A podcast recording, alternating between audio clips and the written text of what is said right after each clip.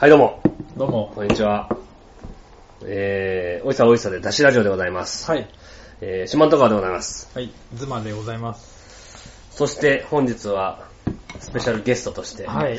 映画体験家の山下さんをお迎えしております。ご無沙汰してまおす。久しぶりです。ご無沙汰してます。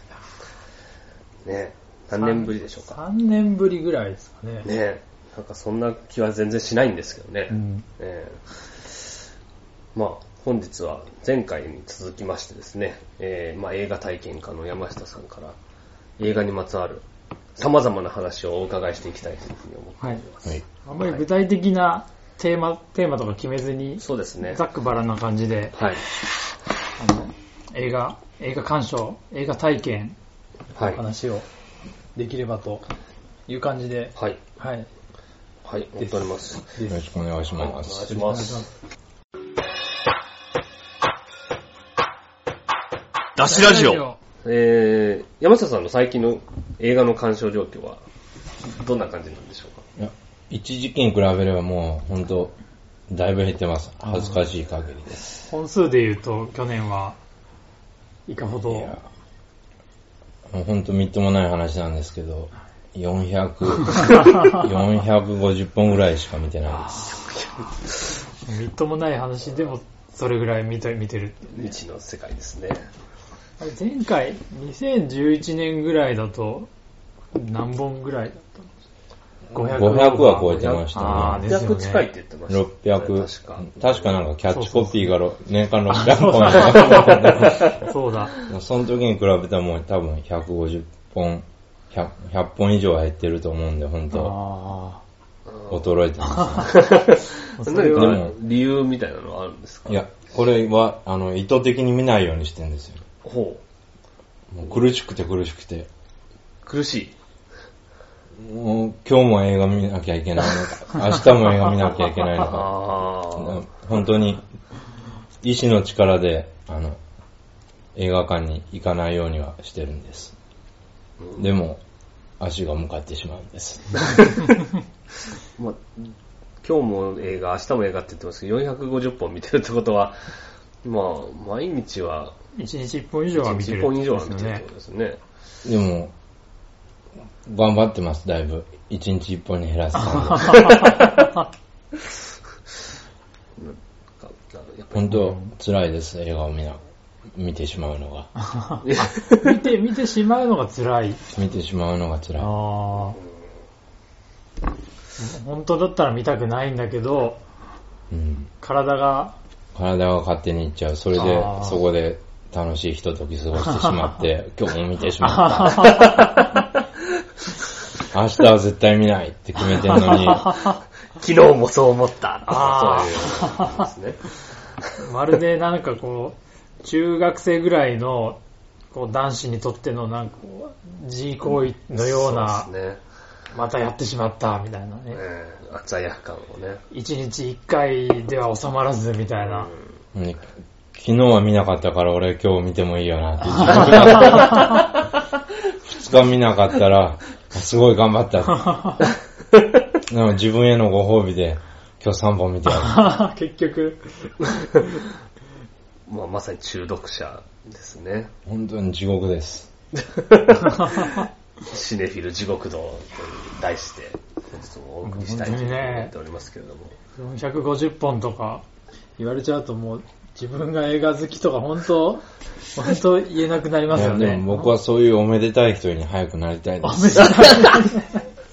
本当おめでたい人ですよ。厳しいですねや、本当でもそうですよ。いや、本当に羨ましくてしょうがないんですよ。それたったそんぐらいの本数で映画好きって。いや、全然非難してんじゃなくて、そんぐらい自分の敷居を下げたい。あ前もおっしゃってましたもんね、その、うんなんか、見たことのない映画があるのがっていう不安感みたいなのもあるうんうんうんなんかある意味、隙間があるのが許せないっていうか。うん。あー、なるほど、なるほど。東くんは、まあ、はい去年？っていうのかな。何もう本ぐらい？、恥ずかしくて、とても言えないですけど、はい。まあ、でも、50、55本とかそんなもんあでもいや、ほんと羨ましいですね。週1ぐらいな感じですそね。それくらいで中そうですね。映画好きっていうのはほんと羨ましいです。本当 本当恥ずかしいですけどね。なんで偏差値に換算したのっていうね。でもあの、嫌味でも何でもなくそういう人間になりたかった。うんまあ確かにね、その年間400本、てか1日1本以上映画見ようと思うと、その日常生活で何か犠牲にしないとそれできないですからね。睡眠、食事時間、うん。うん。犠牲にしてますね。だって、毎日行くってことは必ずその、まず仕事行って、終わった後見るっていう。そうですね。で、休みの日ももう。一本、もう一本じゃ足りないですよね。休みの日はさすがに。だでも今日はあれ、収録があるんで、一あ本、ー新橋で一本だけしか見てあ、ない。見たんだ。見たんですね。だって、山下さんの場合は、それ以外にもバンド活動も、でそっちがメインなんですよ。そうですよね僕映画いっぱい見てる人としか認識されてないのが辛いんですよ。そうですよね。そうですね。だって結構、あの、精力的に、あの、あの、音源、インターネットにもアップしたりとか、そうなんですされてますもんね。い今、そう、だから、努力の、その、450本ぐらいに減らして努力の結果として今の精力的な、ああ、音楽活動がある。なるほど。なるほどそこはやっぱりそれはトレードオフの関係っていうか、映画が減ると音楽がそれだけ頑張ってできるっていう。うん。はい。ここで、あの、補足説明をしておきますと、あはい。山下さんは、えークリトリスガールズというそうですねバ。ンドを主催されてはいおられます。そうですね。私も3年ぐらい前まで、一ドラマーとして参加しておりました。はいいずれ何かあったら、雑誌ラジオでもか特集してください。そうですね。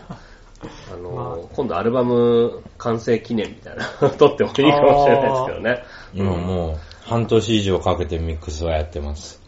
ミックスだけで、ミックスだけ鳥、鳥は終わって、鳥は、鳥はもう1年半ぐらい。あひたすらミックス。撮ってたのってだいぶ前だと思ってたんですけどね。まだなんかちょこちょこ音源が上がるなと思って。あ、なるほど。うんそその辺のちょっとミックス魂はちょっとあれですそね。こは、そこは真面目に、僕はあの、フッサ45の。ああ、です。ねうん。ですね。やっぱりその、大滝音体の、ね、イズムを感じますけどね。まあ、それはまあ、別の機会にそうですね。その話もちょっとまた別途はい。お聞きしたいとこですけど。という音楽活動もされておられる中、450本に減らされたね。なるほど。だから、さっきの映画好きの話で言ったら、な山下さん趣味何ですかって言われて、う映画ですとか言って、うん私も映画好きなんですよって。うん。で、最近おすすめの映画ありますかとか言ったら、400何十本も見てるから、うん記憶がもう渋滞してすぐに出ないわけですよ。あー、なるほど。うーんってなって、こういう沈黙が訪れるわけですよ。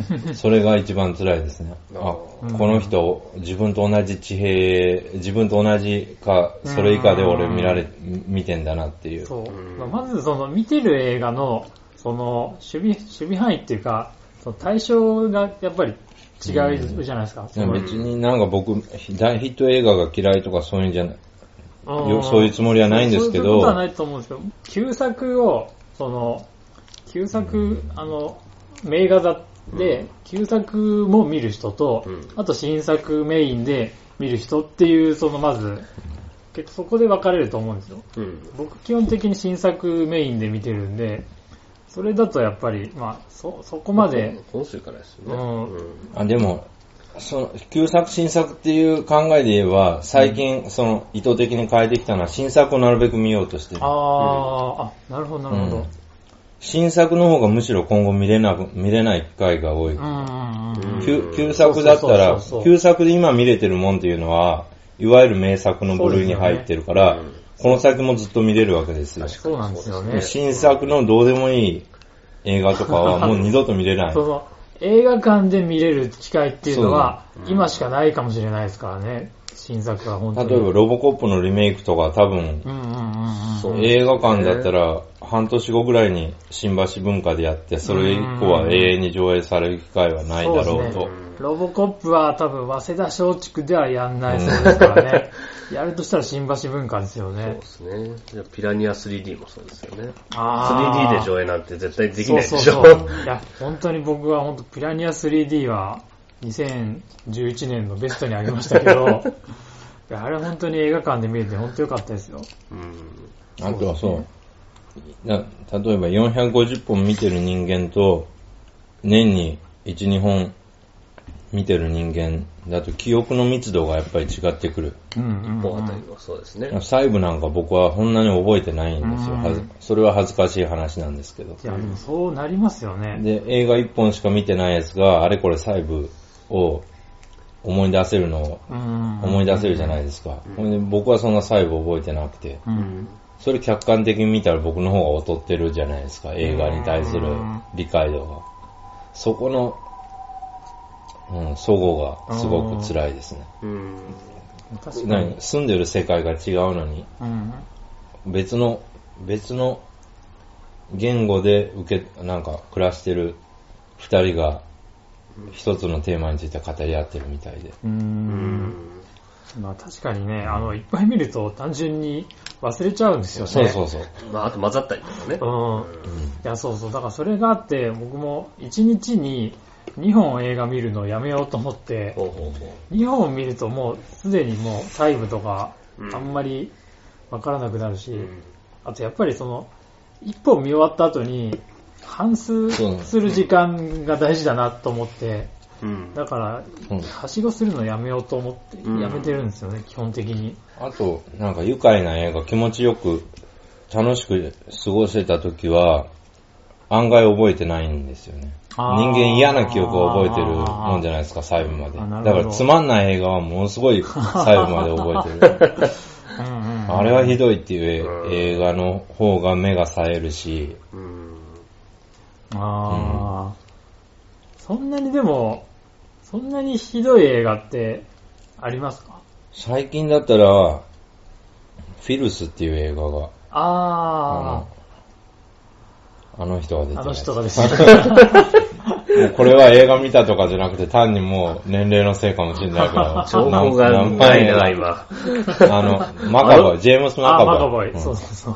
あれはひどかった。あ、そうですか。僕、あれ見てないんですけど、面白そうだなと思ってたんですけど。なんていうか、古速な、古速な受け狙いと。ファッショナブルな MTV 風な映像がなんか、連発する。マカボイが、あの、ジャック・ニコルソンみたいな顔で、あの、ポスター写ってるやつですよね。うん、そうそう。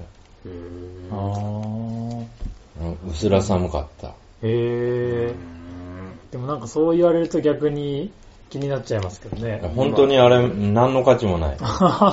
打作にも価値あるんですよ。なそうそうそうなんで、なんでこんなつまんないかっていう考える余地を与えてくれる。フィルスにはそれすらなかっあ、た。そうですか。うん。あー、そうそう、なんかその、同じ、あ、すいません。あだ同じ打作でも、あの、あの人。あのあジョセフ・ゴードン・レビットのドン・ジョーン。ドン・ジョーン、はいはい、はい。あれは打作だけれどもいっぱい考えさせられた。そうですね。なんで、ドン・ジョーンは、あの、うんネットポルノにもうドハマりして、すごいムキムキでマッチョな男なんですけど、えネットポルノにドハマりしちゃって、その、実際の女性となかなかうまく付き合えないっていう。ななんとなく漂ってるその薄ら寒さは何だろうとかうん考えたり。まあ、あの映画はね、スカーレット・ヨハンソンこんな崩れてきたのかっていういのを考えたりとも含めか。て、あそんなことになですけってるどね。うんまあでも、エロいんですよ。スカーレットヨハンソンは崩れてきたスカスカーレット・ヨハンソンがね。そ うででもエロいんですよっていうポジティブな、なんとかしていい面を見つけようっていう 努力ができるじゃないですか。全然できますね。いわゆる打作でも。うんフィルスはそういうのすらなかっあうん。ー、あれはどうですか？そこを分けるのって何、何なの？何なんですか？あその、ひどい打作と、なんか、肩入れしたくなる打作。ね、なんか、一個でも、あ、でもここは得したなっていう、その、普通に、普通に入場料払うと1800円とかかかるわけじゃないですか。うんまあ前売りで僕買ってみることが多いんで、まあ1300円とか。で、そのお金払って、で、これは完全に損したなっていう、100%損したっていうのはやっぱり意外意外となくて、うんちょっと期待外れだったけど、でもまあ、スカーレット・ヨハンソンのあのシーンは超エロかったから、まあいいかっていうね。そういうのは必ず何かしらありますよね。うん。何かしら引っかかるところが、うん一個でも引っかかるところがあればそうそうそうもうそれでもう、それで、俺はそんなお金には換算しないけど、その、あの、あれですよ。こう微妙に僕の こう、なんか手厳しい方がねちょっとずつ否定されるっていう。いや、いいですよ。いやいや1800円でいいですよ。いえいえ。いやでも僕僕もだって1800円っていうのがすごいハードルでいけないですもんね。うんうん居酒屋一軒行ったら1800円ぐらい飲んだらまあ、結構ね、あの、いろんなサービスとか ね、前売りとかを駆使すると、全然、うんもっと安く見る方法はいろいくらでもあるんですけどね。そうですね、ドンジョンはね、なんか、もう、そのネットで、ネットでエロい画像を見るのにハマる男の話なんで、男なら誰しもね、誰しもそら、誰しも身に覚えのある話じゃないですか。見ますよね。ねええそうそう。だから、なんかもっとね、もっと面白いと思ったんですけど、うんなんか最後の結論がね、なんかこう、ちょっといい、いい話っていうかね、例えば現実に戻れ的な話になってるとか、本当に本当に女性を愛することとは、こういうことじゃないかしらみたいなね。なんかね、それはいらんねそんなことは、そんなこと聞きたくねえよ、みたいなね。なんか映画館に来てまでね。それを、それ、そういうこと聞きたかったんじゃねえよ、みたいな、ちょっと肩透かし感を感じましたけど、うんうん。役者とかってどうなんですかね、あのーなんか作品によって結構いい作品と、かつひひどい作品にも出たりするじゃないですか。うん。ひどい作品を演じてるとき、どんな気持ちで演じてるんですかね？まあでも、完成してみないとわからないわかね。からんないもんなのかね。うんひどい作品でも役者が良ければいいっていうのもあるし。役者がいいからひどい作品もいい作品になってることが多々あるし。そこ役割をしっかり認識してるんですかね、役者がね。そう、だからん、その役者の役割が認識、ちゃんとできてるっていう点で言ったら、トム・クルーズとかすごいなと思う。どんな、これはダ作だろうっていうのを見ても、でもうん、トムだからいっかって思えるしい、や、ほんとそうですね。トム・クルーズとクリント・イーストウッド、それから、リュウ・チシュウは、あああ、のポジションが常に同じだし、芝居も一緒だから、ああ。こっちもちゃんと期待通りのもん見れるっていう。ああ。そうですね。あと、窪塚。久保塚。窪塚ね。窪塚も確かに。あれは天才でしょ。ああ、そうですか。おー。いやちょっと確かに久保塚話すごい聞きたいですね。すごい存在感ですよねう。ん確かに。それ、今の窪塚と同じ輝きが昔の浅野忠信にはあったんだけど、今の浅野忠信は芝居がちょっとできるようになってきてつまんなくなっああ、うん。そうですね。なんかこう、窪塚は、なんか異物感を残してきますよた。ね。うん。やっぱ10階から飛び降りた人間は違うのかな。いや、すごいよね。そういよね。改めて、ここ死ぬでしょ。ここより高いここより高いの。今9階なんですけど、我が家。こっから、まあ植え込みに落ちたんでしょ？うん。植え込みだったか、確か。フェンスだったかう。ん。でもそれ聞いた時も、ああ、窪塚だから、なんか、納得できるようなような納得感はありまあますよね。確かに、窪塚は、この作品の窪塚がいいとかってありますか？うーん。あれ？あの、そのシオンので、あの、秘密に出てた窪塚。窪塚ああ、はいはいはいはい。あれは窪塚でしょ。そうですね。そうですね、出てましたね。うん秘密自体僕は全然あれはそのシオンの映画としては評価してないんだけど、あ窪塚は良かったな。うーん。地獄でなぜ悪いは、ご覧になりましあ、た。見ました。あれ結構、その、映画好きな人ほど、結構賛否両論な印象があるんですけど、僕はすごい楽しかったんですけど、おいらも、なここ最近のそのシオンを興ざめしてたのよ、うん秘密以降。秘密希望の国希。望の国。なんであ、あえてメッセージ色の強いことやるんだろうって。普通にだ、だって、今の時代の映画作ってたら、どん、どんなことやっても必ず社会派にはなり得るわけだし、うんああいう真正面から描かなくてもって。そうですそそなんかそ、そのシオン悪ノリが売りじゃない。うんうんうん。秘密とか希望の国見てても、まあ本人がやりたいんだろうけど、うんそのシオンのいいとこは出てなかったなと思ったんだけど、うん地獄でなぜ悪い見て、あ、やっと、もちゃんとした道に戻ってくきてくれたな。まあね、東くんは、あのー、えーっと、彼女、二階堂ふみさん。二階堂ふみさんね。そうそうそうそう。えあら、よかったね。もうガラッとビッチになった感じでね。ー二階堂ふみさんは、どうですか？もう別に、あ、まあうんでもそそそんな東くん ほど続行に、東くん、あの、ずまくんほど続行にああ、は。で。あでもあの、宮崎葵に似てるなとあます。そのくらいの認識しかない。うん宮崎葵っぽいそのイメージが、地獄でなぜ歩いても一気にこう、バコーンと。いや、むしろ似てたと思う。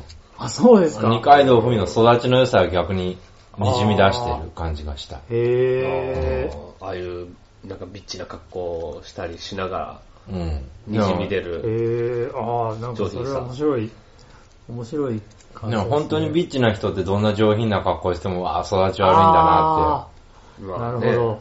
あって。それはそうかも。女女優じゃないけど、例えば、アンディ・ラウとかどんな役やっても、なんか得体の知れない薄気味悪さが漂ってるじゃないですか。馬の骨感が出てるわあ。まあ、そうですね。ううんん確かに、あの映画の二階堂ふみを見て、あ、ほんとビッチだなっていう風には思わないかもしれないですね。まあその、なんだろう、バックがあるからこそのビッチが入るみたいなところがあありますよね。うんけ。ビッチだねっていう感じでしょ。ドビドビッチじゃんだってグッと来ないでしょ？あビッチって言える余裕があるわけでしょ。うんまあ、ビッチはビッチで、いいっていうことに、あの、ロボットレストランに行って気づいたんですけど、まあ、東君はもともとその素養がありますからね。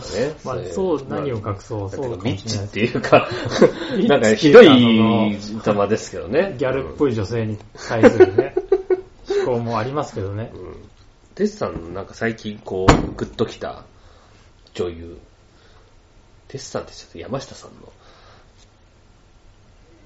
今、記憶が渋滞してるんで。うんこの、この女優が出るなら見なければ、みたいな人っていますか？いや、あんまりないかな。うん男だったらいっぱいいるんだけうんど。ああ、例えば、クロエ・モレッツとか、いや、全くないかな。うんクロエ・モレッツに関しては。満島ひかりとか、あの、三島ひかりも全くない。あのあー強いて言えばあの人、あの、なんとかすか。なんとかすかなんとかすか。イノセントガードに出る宮橋スか。そうそうそう。はいはいはいはい。ああの子は好きかな。あ ど、ど、ど、ど、ど、ど、どういう人ですか？ー、宮橋コースカは、あのあー、あれですあ。ねい。や、もう、ロシア人ですか？不思議の、いや、こんな名前でいて、オーストラリア人なんですよ。確か。へ宮は？不思議の国のアリスの、あの、あの人がリメイクしたやつとかで。ー。あれ、シーマンなら。和紙そうコそうそう。あと、あの、ガスバンサントの永遠の僕たちとか。あーあ、あれも出てたな。ジャームッシュのにも。あの、オンリーラバーズレフトラあイブ。でも、そう、で、でジャームッシュのそれ見たら、ああの、その、スカさんがー、ス、カさんが。すごい、スカ、すごい置いてて、置いてるってへーボコボコになってて、あれ？って思った。それが女性に関する最近のショックかな。24歳ですよ、まだ。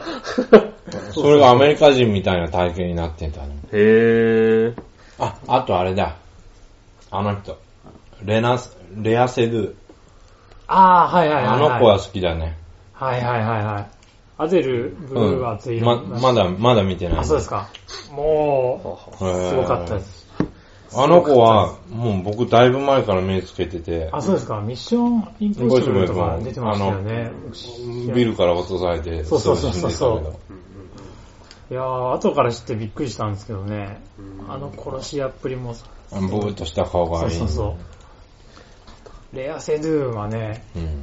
あの、あんまり言うとネタバレになっちゃいますけど、あの、アゼルブルーに出てくるレアセドゥはもう超かっこいいですよ。へもうなんか、劇画のようだったですぇね。へ男前っていうか。まあ、レズビアン映画なんですけど、うんまあ3時間あるんですけどね。ぁあ、そんなのあるんだ。そうなんですまあ、すごい、あの、一つだけ言うと、濡れ場があるんですけどほ、濡れ場がすごいんですよ。ビンビンになりましたか？すごい、いやもうね、なんかね、ビンビンになるっていうかもう、もうああただもう見守るしかない感じですね。ズマくんははい、ビンビンになった時はどうしてんの？映画館、映ビンビン画館。いやいや、もあ、映画館ビンビン問題はちょっと聞きたいんですうビンビンになっても、そういうその濡れ場なり、エロいシーンを誰はばからず凝視できるのが映画館のいいところじゃないですか。うん業者はできる。はい股間の問題ですよ。股間、あ、その、その反応してしまったものをどうするかってことですかでも僕だったらあれなんですよ。足組み替えたりしてると、はいあ、こいつ立ってるなって思われるのが嫌だから、あーずっとそのままにして、これ。はいはいはい、そうですね。あ 気のない素振りをはいはいはいはいはい。勃起するのは、いい面がいっぱいあって、うん。男って勃起してると尿意がなくなるじゃないですか。はいはいはいはいはい。僕はそれ利用する締められて、ね。あなるほどうんだから、おしっこ、あ、やばい、おしっこ行きたいかも。でも、はいはいはいはい今、このシーンあたり多分大大事なシーンだから、ねいけないなっていう時は、いやらしいことを考える。あの、最近、その、アデルブルー熱い色を見て、うん。で、これを、これを日本人で、日本人がやるならほ誰だろうっていうう。なるほど。件について、うん。あの俺に触れずっと考え続けてたんですけど、あー、日本人女性ね。そうそうそう。で、まあ、そのキャラクター的には、割とその素朴な感じのうん。女の子と、あとまあすごい、その、すごい、こう、整った、いわゆる美人っていう感じの、うん。その女性の二人組なんですけど、うん。で、まあ、いろいろ考えてて、なんかあの、アマちゃんの、うん。アマちゃんのあの二人ならどうだろうとかね、ちょっと思ったんですけど、能年玲奈とうん。橋本愛とかね、うんなんかあんまりそそりませんね。なんですけど、最近その、能年玲奈のう、なんか、あの、主演で、クラゲ姫っていう漫画原作の映画が今度やるらしいんですけど、それに、その、太田、太田里奈。大谷さん。あの、松田龍平の、はあ結婚した。が出てるって聞いて、うん。これだと、で、これ？これじゃないかと思って、あー、まこれ、日本のレアセドゥは、太田里奈じゃないかと思って、あ、うん。で、まあ、日本のアデル・エグザル・コプロスはノーネンちゃんでいけるんじゃないかと思って、僕の中でそれで、あの、リメイクしてみて、一通りいろんな妄想を繰り広げたんですけど、まあ、そんな楽しみ方もできます。はい。そんな楽しみ方は、はいこれね、超楽しいですよ。あなるほどね。着せずしてキモい。嘘嘘。冗談です。いやでもね、確かに大谷奈さんいいいいかもしどうでしょう？日本のレアセドゥ。いや、おいら、あの、アデルまだ見てないんで。ああ。れない。わかんないですよね。全くコメントが我々もわかんないすいません、から。ちょっと一人で走り、熱くなっちゃいま走りましたけど。。うんうん市川美香子でしょ。まあ、ああ、そうですね。市川美香子ね。までも日本にはブルーっていう映画があるしあ、。ありますね。あまたないと原作。いや、違う。じゃないやつ七南キリコ。七段キルコだ、そう。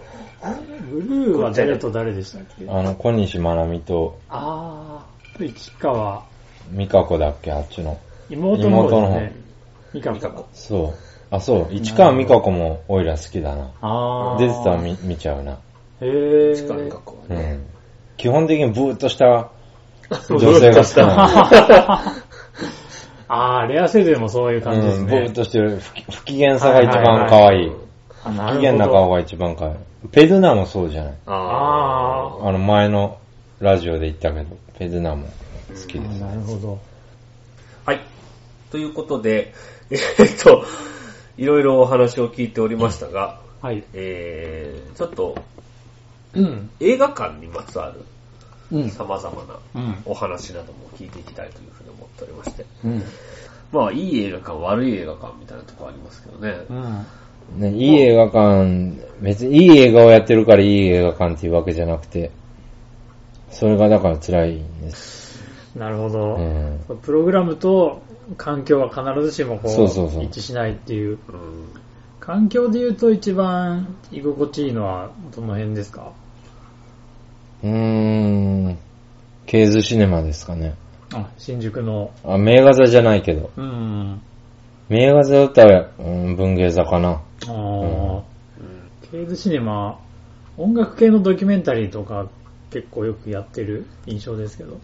それになんか、インディペンデントの映画でも面白いのがあったら、うん。普通にロードショーやったりしてる。へえ。ほんと自主制作みたいなのがロードショー扱いでやってたり。へタバコも吸えるし、あー指定席じゃない。あー。そう、指定席っていうのが本当に嫌で。へえ。そうですか。うん。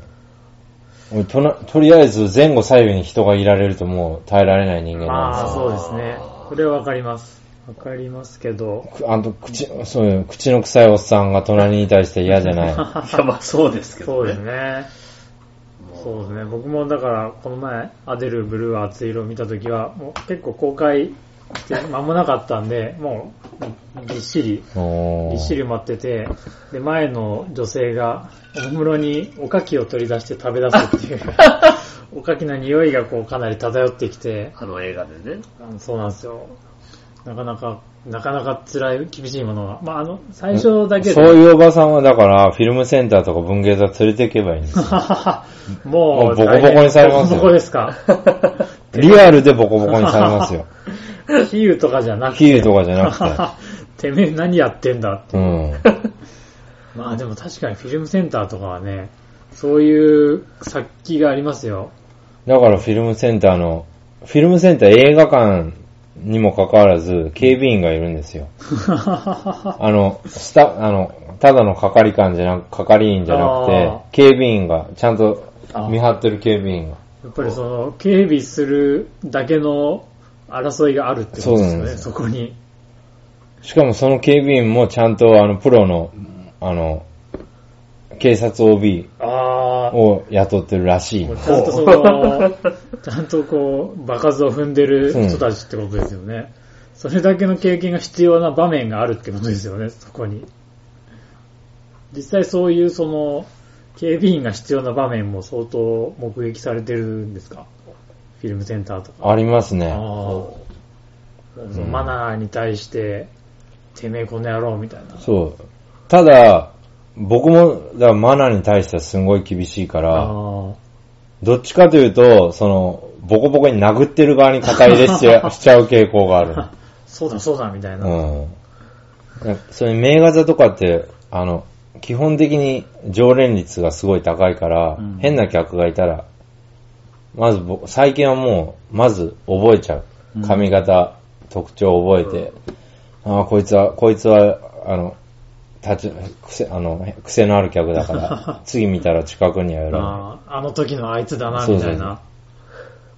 基本的に映画館ってあれじゃないですか、どこの席座っても基本映画を見れるように作られてるから、うんもう自分のその、指定席、自分のベなんベストポジションじゃなく、の近くにそいつがいたら、まあ、妥協して、そいつから逃げちゃう。あそれ、そうしないと、映画に集中できない。あ。ああ。逆にその自分が座ってたら、あの、あ、あいつはみたいな人が後から来る場合もあるじゃないですか。そういう時はもう映るんですか？昔は意地張って自分のその、前指定席にね、あいたけど、やっぱ疲れるんだーよ。あそだから、最近逃げてる。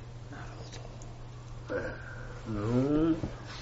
フィルムセンターとか行ったら、その前指定席に、その一元さんとか、あの、業界用語で言ったら素人さんが座ってたりしたー。ら、あそこ俺の席だとかって、指定席じゃないのに 揉めてたりする。ーへそれは、行きたくねえな。ーすごいとこですね。すごい世界ですね。やめとこう。行くのやめとこう。まあね、あの、普通に映画好きですぐらいの感じねで、、年に一生きてれば本ぐらいの。生きてれば、あの、行く機会ないですから。まあまあひ行く必要もない行く必要もない。いや、でも、気になる映画がやってたりとかすることもあるでしょ？うん。あるけど、気になる映画は、なんか、なんだかんだありますけど、うん。行くのやめとこう。実際行く人少ないしね。それ思ってても。そうですね。うん。まあどうしても映画館でスクリーンで見たいとなれば、まあ行かざるを得ないでしょうけどね。まあ大体 DVD とかでも見られますからね。そそれ言ったら、それ言ったら、うん。その、その人たちの存在価値を認めないことになる。えあの、映画館で見たいっていうのは僕もわかるんで、わかりますけど、と世間の大多数の人にとっては、行く必要はないとこですよね。あえて、その、その、ものすごい、その、いろんなこうね、いざこざとか、戦場ですか？そうそう、トラブルに巻き込まれるリスクを負ってまで行かなくてもうんいいとこですよね。例えば、あの、そうだ、そういう話だったんですけど、例えば家に、すごい自分専用シネマルームみたいなのができましたっああ。ていう場合はどうします？場合はどうしますっていうか、それは、じ実際その映画を見る人にとっての夢なのか、いやいや、そんなんじゃなくて、やっぱ映画館で見るべきでしょ、みたいな。あ例えば自分の家に、あの、キャパロ300席とかの映画館があって、あって、あってっていうか作って、自分の家なのに、自分一人用なのに、席が300席ぐらい、なぜかあっても、それは映画館じゃないから、っていう理屈になっちゃう。あやはり、あえ、あえて絶対こう工業じゃないからっていう。え、えあー。ー工業である映画館に行きたい。そでもそうですね。なんか、その、環境だけは、環境だけ取れば一緒なんでしょうけど、うん。自宅にその、でかいスクリーンと何ま百席あ、テレビだっ作れば。て大きくなってきたじゃないですか。50インチでもなんか大した金額じゃなくて買えるし、5チャンネルのサラウンドなん5.1チャンネルのサラウンドなんてね、うん別に10万円も出せば買えるじゃないですか。うん。なんか、それだけではない何かがありますよね、やっぱう。だからひょっとしたらそれは、あの、権威づけなのかもしれない。その場で見たっていうなんか体験みたいなそうそれがそうですね。うんシネフィルの人は場所にこだわってどこそこで見たとか、ただ単に映画のタイトルだけ並べては言わないでしょ。どこそこで何々を見たとか。ああーねでも音楽は家で聴きますよね。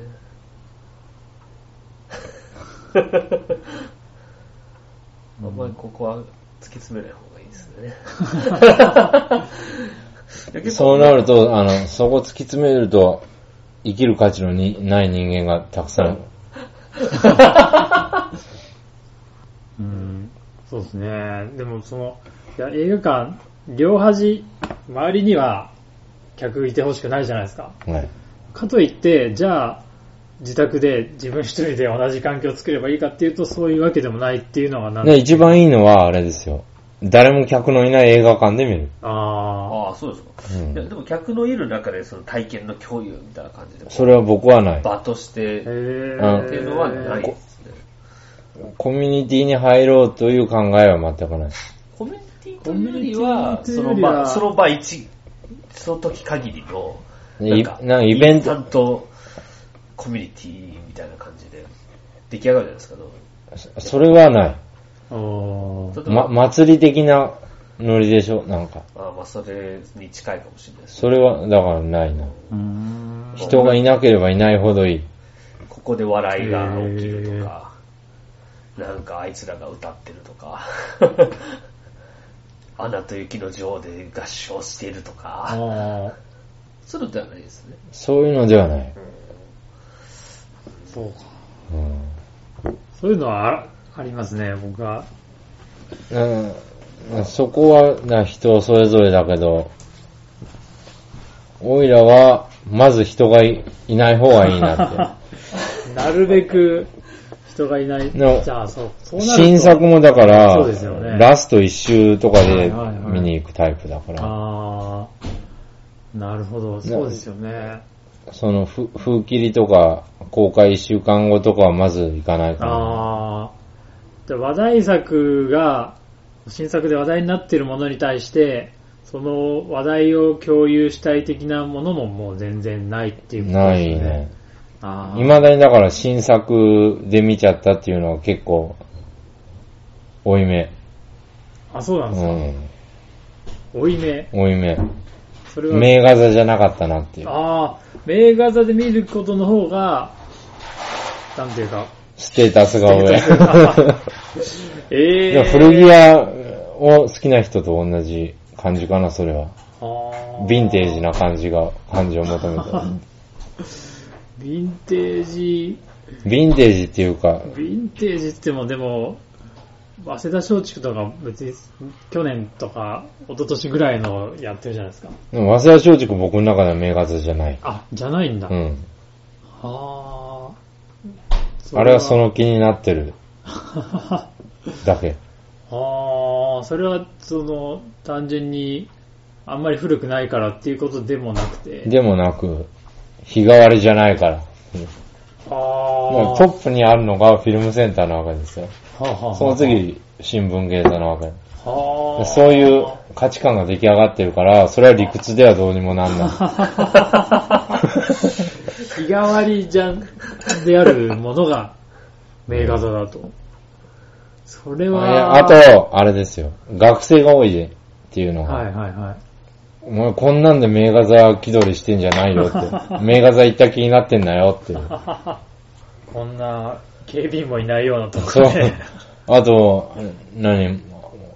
ホホームレスもいないし、映画ホームレスもいないし、箱男もいないし。説明が必要。説明が必要な 単語が出てきましたけど。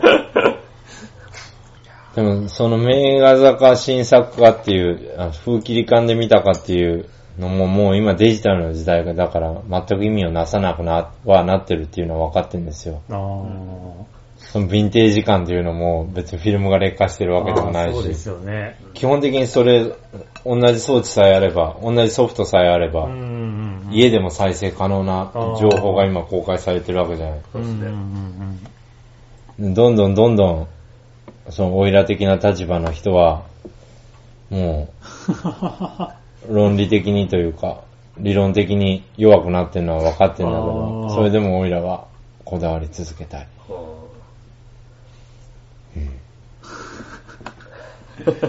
いやー、大変な、変な、大変な世界ですよねで。すよね。アホみたいな。そうですけど。アホみたいな。なんかバカにしてませんか？違う違う違う。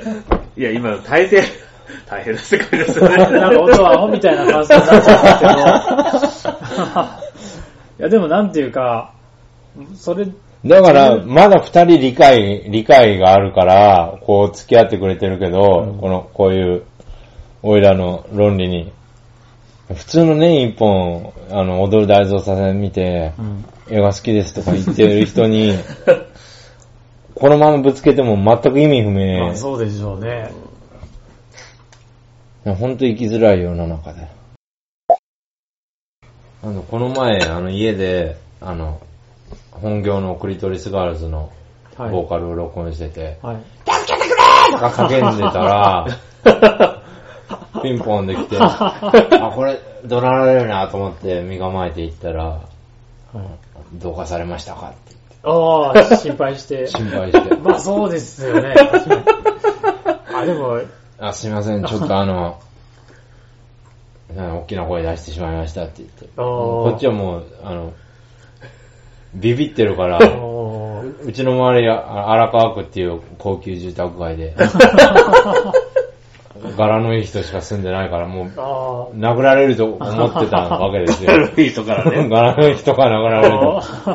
むしろ心配していただいて。もう一度心配して、ああ、すいません、本当申し訳ないです気をつけますって言って、んで、あの、その後また、ガッツままだビンボで見て、すいません、申し訳ないですって、あの、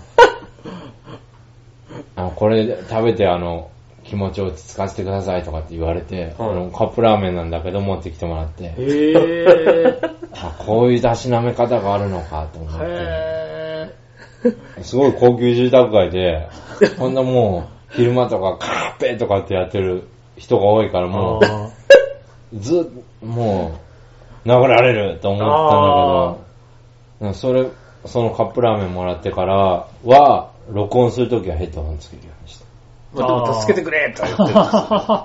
ーは、いいんだよ。そうですね。あ、であ、そうそう。だから、ボーカルは、あ、の別のとこで。あのペンタに行くようにあした。ああ、スタジオに行ってちゃんと。それは、なるほど変わったとこあちゃん、あ、そう、こういうたしなめ方あるんだなって。へえうる。さいよとか言われたら、こっちもああ、そうビビると同時にカーってなるじゃないそうですねなんだよって思いますよね。どうかされましたかって言われたら、もう何も言えないじゃない。そうですね。うん、荒川区だから高級住宅街だけあど、あ、なんかこう、そういう人いるんだなって。経験値を積んでるんですね。ぜでも全然若い人なのよ。へえ。ああ、それはでも、すごいですね。うん。ちゃんと接し方を分かってるんですね。